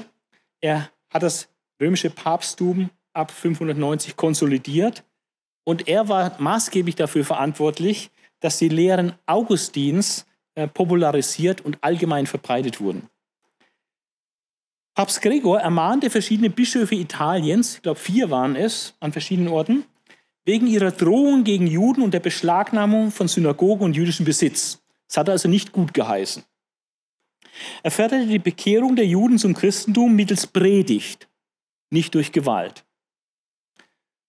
Und er hat dafür plädiert, dass die jüdische Minderheit gemäß dem Code des Theotius, das heißt im Kirchenrecht und der staatlichen Gesetzgebung definiert werden muss. Und äh, das bedeutet, dass Kirchenrecht und Staatsgesetze, diese beiden Säulen, bestimmen jetzt praktisch, wie das Verhältnis der Kirche zu den Juden aussieht. Deswegen muss man sich dann das Kirchenrecht und die Staatsgesetze anschauen, die in, in Gefolge dann kamen. Was waren die theologischen und praktischen Auswirkungen der Ersatztheologie? Ich komme langsam zum Ende, jetzt geht es ziemlich zügig. Theologische Auswirkungen in vielerlei Hinsicht. Natürlich, die, die Lehre über Israel ist massiv äh, berührt. Ob ich Ersatztheologie lehre oder Heilsgeschichte Theologie lehre, äh, ist eine vollkommen unterschiedliche Lehre zu Israel.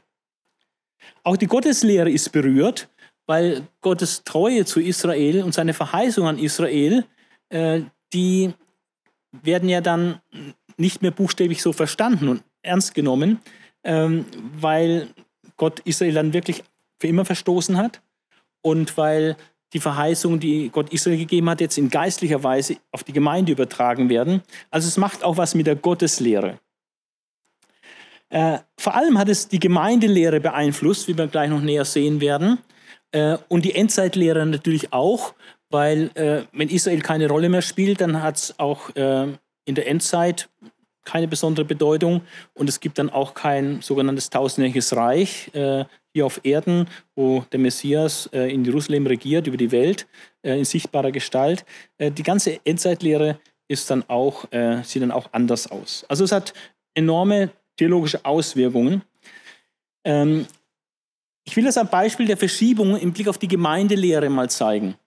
Ähm, es gab in den ersten Jahrhunderten massive Verschiebungen in Lehre und Praxis der Gemeinde und das hat durchaus mit der Ersatztheologie zu tun. Dadurch, dass man dachte, die Gemeinde hat Israel ersetzt,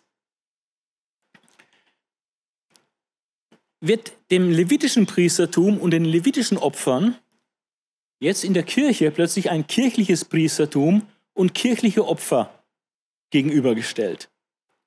Das war aber so im Neuen Testament nicht, gar nicht vorgesehen. Im Neuen Testament war ein allgemeines Priestertum vorgesehen. Jeder Christ ist Priester. Aber hier wurde dann die Kirche aufgespalten in Geistliche und Laien. Diese Zweiteilung salopp gesagt, Christen erster Klasse und Christen zweiter Klasse, Geistliche und Laien. Diese Aufspaltung gab es im Neuen Testament nicht. Wir haben ein allgemeines Priestertum. Wir haben auch ähm, im Neuen Testament nur ein Opfer, was relevant ist, das Opfer Jesu Christi am Kreuz äh, von Golgatha, äh, unwiederholbar, äh, ein für alle Mal geschehen.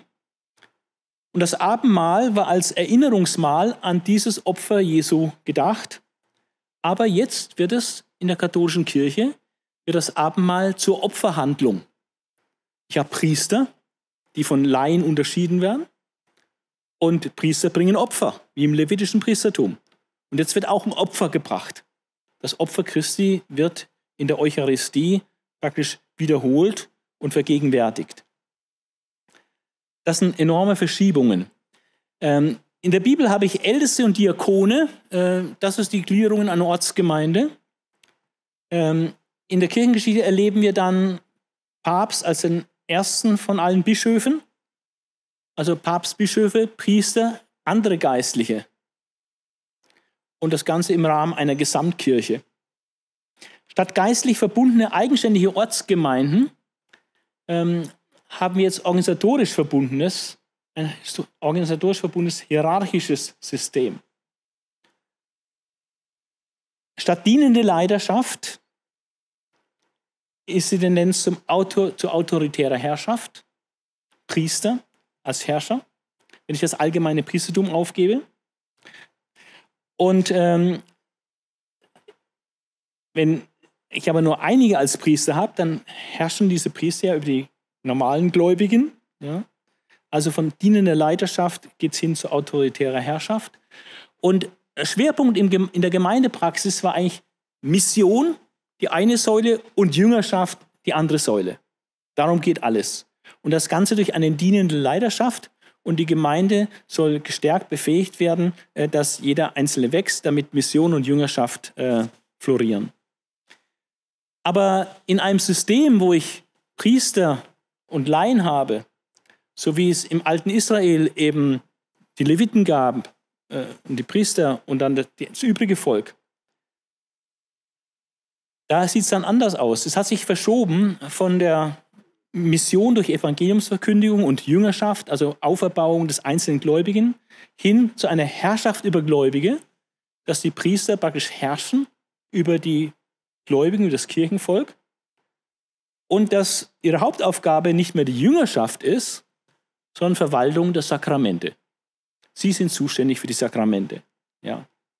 Und das sind enorme Verschiebungen ähm, weg von, vom neutestamentlichen Urbild. Praktische Auswirkungen äh, der Ersatztheologie waren natürlich das Verhältnis der Gemeinde zu den Juden. Es wurde massiv zerrüttet. Und man muss es sagen, dass die Ersatztheologie als Katalysator wirkte es muss nicht unbedingt bei jedem Einzelnen so sein, der Ersatztheologie vertritt. Aber die Ersatztheologie wirkte als ein Katalysator, als ein Brandbeschleuniger für Antisemitismus. Und das zeigt sich in der Geschichte. Wenn wir nicht das Kirchenrecht anschauen, äh, wie sich das so entwickelt hat, äh, das Kirchenrecht und die Juden. Ja? Es geht ja um die praktische Auswirkung äh, der Ersatztheologie im Verhältnis zwischen Gemeinde, den Christen und den Juden. Und wir sehen, wie das Kirchenrecht und das Verhältnis den Juden bestimmt hatte äh, ab 325 nach Christus. Kaiser Konstantin hat eine totale Inkompatibilität festgestellt zwischen Juden und Christen. Also man hat gesagt, die sind maximal entfernt voneinander. Äh, das sind zwei völlig verschiedene Sachen. Äh, das verträgt sich überhaupt nicht miteinander. Juden und Christen, äh, Christen sollen mit Juden nichts zu tun haben. Ja? Totale Inkompatibilität zwischen Juden und Christen. Auf dem Konzil von Toledo, ähm, da wurde gesagt, dass Juden, die nach der Zwangstaufe ihrer Kinder äh, ihre Kinder beschneiden lassen, also Juden, die getauft sind, aber in der, in der Praxis waren es meistens Zwangstaufen, entweder Taufen oder Auswandern oder solche Sachen, äh, oder Taufen oder äh, Verlust des ganzen Besitztums. Also Juden, die nach Zwangstaufen ihre Kinder dann doch beschneiden lassen, sind diesen wegzunehmen. Also die Kinder wurden in christliche Familien gegeben. In gemischten Ehen muss der christliche Partner sich trennen oder der jüdische Partner muss Christ werden. Also diese Inkompatibilität, diese Unvereinbarkeit zwischen Juden und Christen zeigt sich dann auch in der Ehe, äh, dass es also nicht, nicht geduldet wird. 692 äh, auf dem Konzil von Trullo wird verboten, äh, das ungesäuerte Brot der Juden zu essen. Man soll keine familiären Beziehungen mit Juden unterhalten, kein Aufsuchen der Juden bei Krankheit oder Annahme ihrer Medizin, kein gemeinsames Baden mit Juden. Synagogenbesuch von Christen wird mit Exkommunikation bestraft. Kannst als Christ auf keinen Fall in eine Synagoge gehen. Auf dem Konzil von Nicea, zweiten Konzil von Nicea, ähm, wird gesagt, dass Juden, die sich zum Christentum bekehren, müssen alle jüdischen Gepflogenheiten und Ordnungen verlassen. Müssen alle jüdischen Gepflogenheiten und Ordnungen verlassen. Das war in Jerusalem nicht so. Da waren die Judenchristen in Jerusalem waren sehr eifrig für das Gesetz. Die haben natürlich die ganzen jüdischen Feste alle noch gehalten und, und diese Sachen, ja. Äh, aber jetzt wird gesagt, alle jüdischen Ordnungen verlassen. Und auf dem vierten Laterankonzil äh, 1215, da gab es eine massive Verschärfung antijüdischer Gesetzgebung. Juden wurden öffentliche Ämter verboten, äh, Kennzeichnungspflicht der Kleidung, ja, hat es also damals schon gegeben, nicht erst im Dritten Reich mit dem Judenstern, sondern Kennzeichnungspflicht bei der Kleidung. Ähm, und dann natürlich im 13. bis 20. Jahrhundert diese unsägliche Geschichte ähm, von Antisemitismus, Antijudaismus ähm, durch die christlichen Länder, vor allem in Europa. Äh, gab auch Antisemitismus natürlich in der islamischen Welt, aber speziell in der in Europa, äh, in allen europäischen Ländern gab es schlimmste äh, Judenverfolgungen und das, der Höhepunkt dieses ganzen, dieser jahrhundertelangen Geschichte des Antisemitismus war dann der Holocaust. Ja. Also das ist äh, sehr fatal. Theologische und historische Argumente gegen die Ersatztheologie. Theologische Argumente Einmal die Unveränderlichkeit Gottes und seine Treue zu Israel. Da gibt es einige sehr wichtige Bibelstellen, die sagen, dass, dass Gott auf ewig äh, sich mit Israel verbunden hat und dass er treu ist und dass er seine Verheißungen erfüllt und dass er Israel zwar züchtigt, aber sie trotzdem wieder zurechtbringen wird und so weiter. Dann weiteres theologisches Argument ist die ganze biblische Befund, was äh, Israels Rolle in der Endzeit und im Millennium betrifft. Wir werden noch ein eigenes äh, Thema haben, äh, der Endzeitfahrplan oder Israels Rolle im Endzeitfahrplan Gottes. Ja, Israel spielt eine erhebliche Rolle äh, und das wird praktisch ausgeblendet, äh, wenn man die Ersatztheologie äh, vertritt.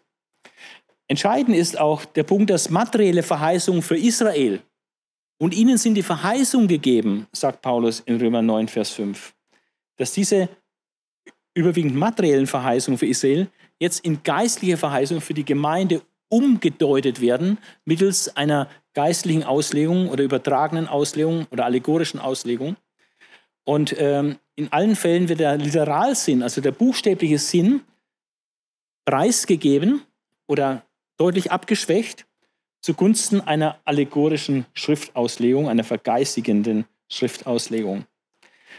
Äh, die Ersatztheologie verändert das Wesen und die Praxis der Kirche und sie vernebelt die Sicht auf das zukünftige Königreich Gottes. Äh, Vertreter der Ersatztheologie haben keinen Sinn dafür, dass Christus, äh, bevor die Ewigkeit beginnt, hier ein Friedensreich auf Erden aufrichtet, wie es in den Propheten verheißen ist.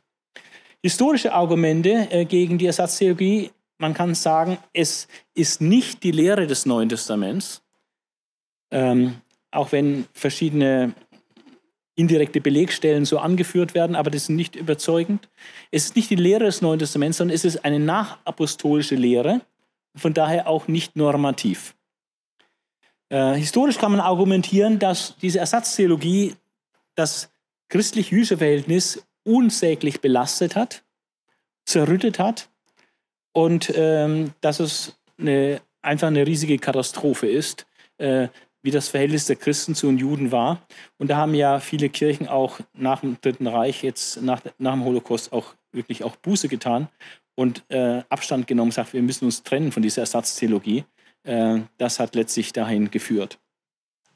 Es war Wegbereiter des Antisemitismus und äh, der Ersatztheologie ist eine gewisse Mitschuld am Holocaust nicht abzusprechen.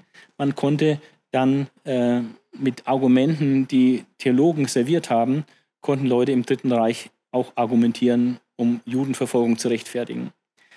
Äh, als Fazit ist festzuhalten, dass die Kirche hier als Täter äh, in der Geschichte auftritt, äh, dass den Juden Unrecht getan wurde.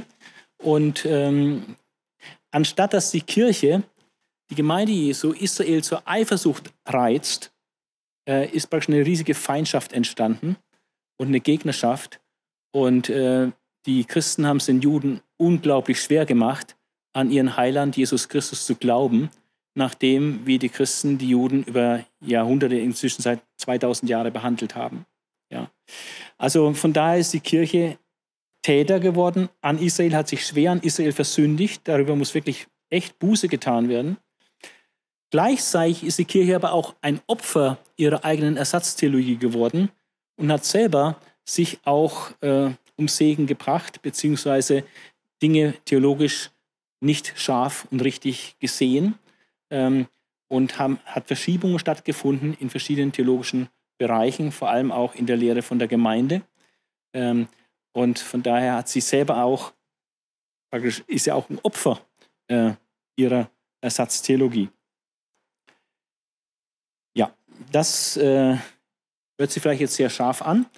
Ähm, ich denke, in der Sache ähm, muss man es scharf sehen, aber es bedeutet nicht, dass Theologen, die auch heute noch die Ersatztheologie vertreten, die gibt es natürlich noch, ähm, dass diese Theologen jetzt in sich äh, schlechte Theologen wären oder dass sie automatisch Antisemiten wären. Äh, das stimmt natürlich so nicht. Aber wir sehen, dass in der Geschichte, ähm, da wo die Ersatztheologie über Jahrhunderte geherrscht hat, dass da einfach auch ein starker Antisemitismus sich breit gemacht hat. Ja. Aber ich denke, die, man muss es von der Bibel her sehen, wenn ich, die Wahl habe oder die, die Auswahl, die da ist, entweder Israel heilsgeschichtlich zu sehen oder die Ersatztheologie, äh, dann muss man, denke ich, ganz klar sagen, äh, dass das Neue Testament eine heilsgeschichtliche Israel-Perspektive hat und nicht die Ersatztheologie lehrt, sondern die Ersatztheologie ist ein Produkt nach apostolischer Zeit und sehr, sehr früh eingedrungen in die Kirche, schon durch den Barnabasbrief und hat dann ihre Wirkung entfaltet zum Schaden für Israel, zum Schaden für das Verhältnis Christen und Juden, aber auch zum Schaden für die Kirche selbst.